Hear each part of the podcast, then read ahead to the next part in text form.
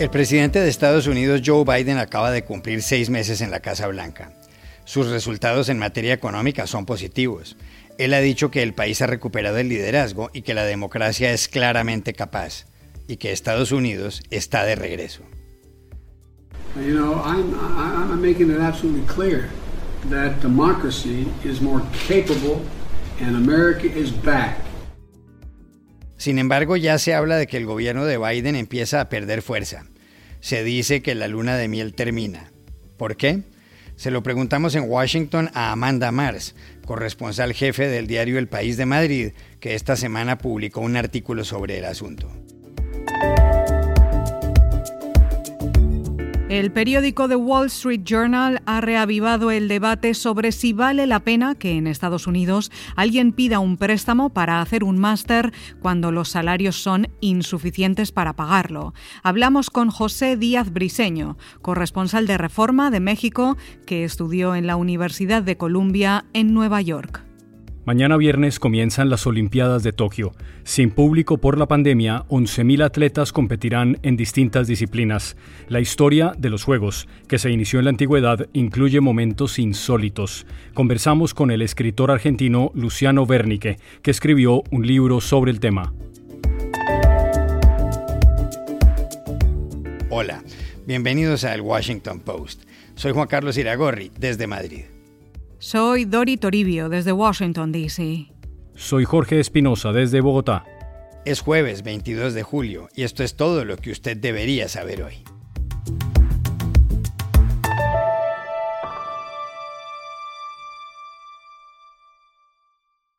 El martes de esta semana, Joe Biden cumplió seis meses como presidente de Estados Unidos. Qué tan bien o qué tan mal ha gobernado es materia de discusión entre los analistas, especialmente en Washington, una ciudad donde hasta los cócteles en los bares tienen nombres relacionados con la política. Aunque a estas alturas hay temores de que aumente la inflación, es decir, de que suban los precios, los expertos creen que en materia económica no le ha ido mal a Biden. En el primer trimestre, la economía estadounidense creció un 6,4%, algo que no ocurría hace 37 años. El propio Biden sacó pecho con este dato, incluso empleó la ironía al mencionarlo. Dijo que algunos predijeron que con él en el gobierno se acabaría el capitalismo, y se rió.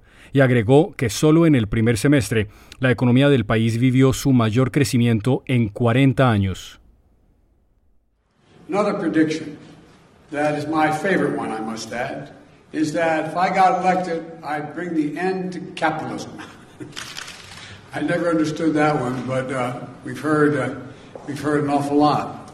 Well, in six months into my administration, the U.S. economy has experienced the highest economic growth rate in nearly 40 years.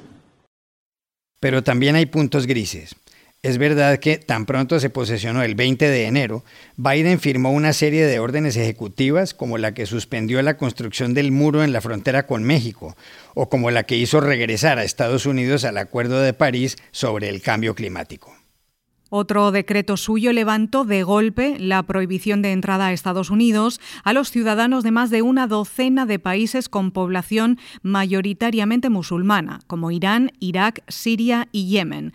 De esa forma, Biden echaba abajo decisiones de Donald Trump. En sus primeros 100 días, Biden logró que el Congreso le aprobara un plan de reactivación económica de 1,9 billones de dólares, es decir, 1,9 millones de millones. Luego, a finales de junio, anunció un acuerdo con la oposición republicana en torno a un multimillonario plan para mejorar las infraestructuras. Pero eso, así como la promesa de regularizar a los 11 millones de indocumentados, empieza a sufrir retrasos. La razón en parte es que ciertas iniciativas requieren 60 de los 100 votos del Senado para salir adelante, y en esa Cámara tanto el Partido Demócrata como el Republicano tienen 50 votos. La polarización dificulta que algunos senadores cambien de parecer. Se está terminando entonces la luna de miel de Joe Biden, como afirma un artículo esta semana del diario madrileño El País. Llamamos ayer a su autora, la corresponsal jefe en Washington, Amanda Mars, que nos respondió desde las propias calles de la ciudad. Termina la luna de miel de Joe Biden porque termina este primer periodo de la presidencia en la que tuvo mucho margen de maniobra, que pudo hacer mucho, muy rápido y en muchas direcciones. Gracias esencialmente al Poder Ejecutivo, desde volver al Acuerdo de Clima de París, detener la construcción del muro en la frontera con México, eliminar el veto de las personas transgénero en el ejército, incluso eh, conseguir que se aprobara en el Congreso su propio plan de reactivación económica de casi 2 billones de dólares con, un gran eh, acento social eh, eso sí, con, apoyo exclusivamente de los demócratas. Y llegados a, cumplidos los seis meses de su mandato, la agenda Biden sufre un frenazo porque ya entramos en un tipo de reformas que sí requieren el acuerdo con los republicanos. Entonces, medidas estrellas como la reforma policial o la reforma migratoria o la ley de voto eh, están bloqueadas en el Congreso. Incluso el acuerdo bipartito de infraestructuras que se anunció hace un mes y que fue pues, un éxito negociador conseguir este consenso con la oposición, pues está también... Eh, bloqueado y, el miércoles los republicanos han, frenado su voto en la Cámara Alta, en el Senado. Con lo cual, eh, esto nos indica que lo que viene ahora para el presidente es una época de, cocción más lenta ¿eh? y de necesidad de, de, mucha negociación con los republicanos que ya se ha visto que no va a ser nada fácil.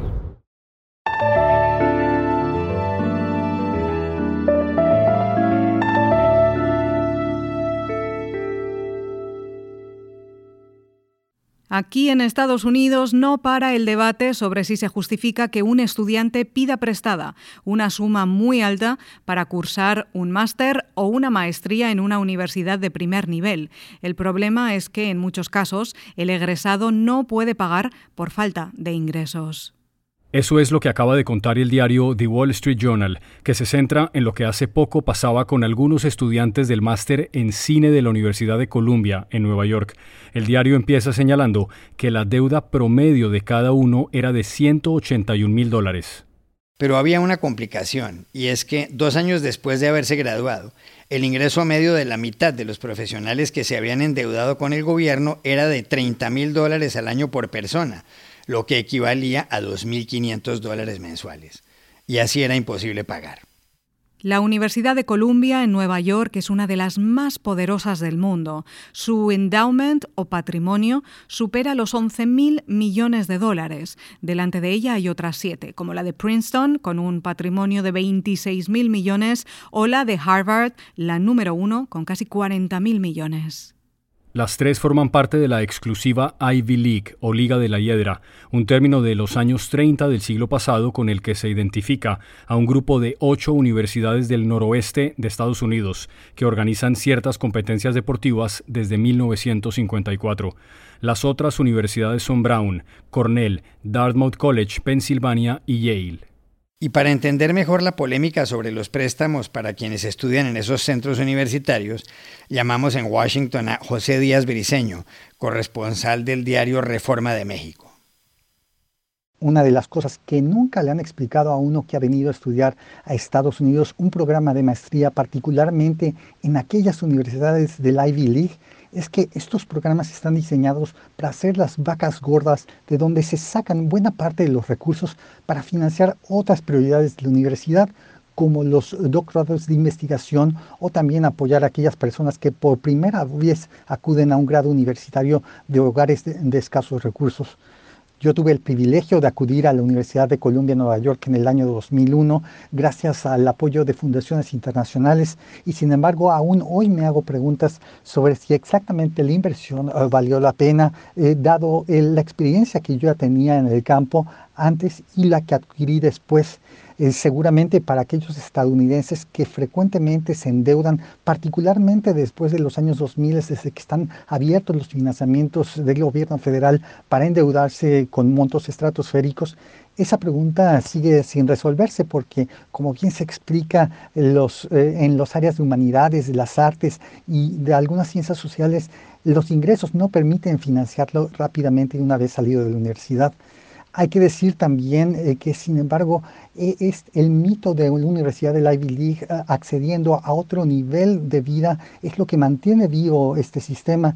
Pero aquí es donde justamente la mentalidad en Estados Unidos parece estar cambiando, porque ahora algunos eh, programas del gobierno federal con la nueva administración demócrata buscan quizá perdonar algunos plazos de deuda, quizá 10 mil dólares, algunos piden más, pero yo conozco casos donde hay personas en universidades tan importantes como American University que han pasado ocho años sin lograr saldar una cuenta de 25 mil dólares.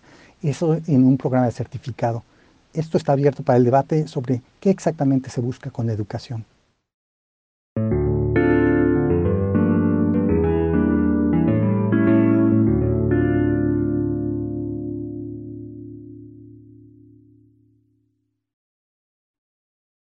Las Olimpiadas de Tokio ya están aquí.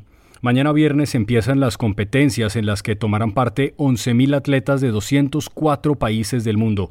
Es la cuarta vez que en el Japón se llevan a cabo unos Juegos. A veces lo han sido de verano, a veces de invierno. Los Olímpicos irán en esta edición hasta el 8 de agosto y se llevarán a cabo sin público en las graderías. El aumento en los contagios de coronavirus ha sido la causa. Las autoridades han decretado en Tokio el estado de emergencia. De todas formas, hay expectativa por la actuación de varios deportistas. Los ojos están puestos en la legendaria gimnasta estadounidense Simone Biles, en el tenista serbio Novak Djokovic, y en la pesista transgénero neozelandesa Laurel Hubbard. La de Tokio es la edición número 32 de la era moderna de los Juegos, que empezó con los de Atenas de 1896 de la mano del varón francés Pierre de Coubertin, creador del Comité Olímpico Internacional. Pero la historia es mucho más larga. La primera Olimpiada tuvo lugar en la antigua Grecia en el año 776 a.C. En todo ese tiempo han pasado cosas muy curiosas, como consta en el libro Historias insólitas de los Juegos Olímpicos, del escritor Luciano Wernicke, traducido a varias lenguas. Lo llamamos ayer para pedirle que nos contara un par. Les voy a contar eh, dos historias que, según mi parecer, son de lo más no solo interesante, sino emblemático o, destacable de la historia de los Juegos Olímpicos. Más que nada porque son dos historias que tienen que ver con la superación humana para, para conseguir una medalla, ¿no? una medalla olímpica de oro. Una tiene como protagonista a, a una velocista, a una atleta estadounidense llamada Elizabeth Robinson, quien en los Juegos Olímpicos de Ámsterdam 1928 se convirtió en la campeona más joven. Ganó los 100 metros lisos con 16 años. Tres años después, esta chica estaba viajando a bordo de un avión por los Estados Unidos. El avión se, estrelló, cayó y murieron prácticamente todos los ocupantes y llegaron distintas, distintas ambulancias y, automóviles de, casas de, sepelio para rescatar los cadáveres y prepararlos para su entierro. Y entre los cadáveres fue depositada Elizabeth Robinson, había sido dado por muerta, y al llegar a la, a la empresa funeraria, uno de los empleados descubrió que estaba viva, no había fallecido, si bien la había pasado muy mal y tenía prácticamente todos los huesos destruidos. La cuestión es que esta chica se recuperó, eh, poco a poco volvió a competir, se perdió los Juegos Olímpicos de Los Ángeles 1932, pero en Berlín 1936 conformó el equipo de la posta 4% de Estados Unidos y ganó la medalla de oro. Eh, yo la considero la, la velocista que volvió de la muerte. ¿no? Y otro caso muy interesante es el de Karoli Takacs, un tirador húngaro que perdió su mano diestra, la mano derecha, en la Segunda Guerra Mundial, eh, logró eh, educar para también disparar a su, su mano zurda y se presentó en los Juegos Olímpicos de Londres 1948 donde también ganó la medalla de oro. Son dos historias de las miles que hay en, los Juegos Olímpicos, ¿no? desde que desde que comenzó la era moderna en Atenas 1896, pero que hablan a las claras de las posibilidades que tiene el ser humano de recuperarse y poder ganar una medalla de oro.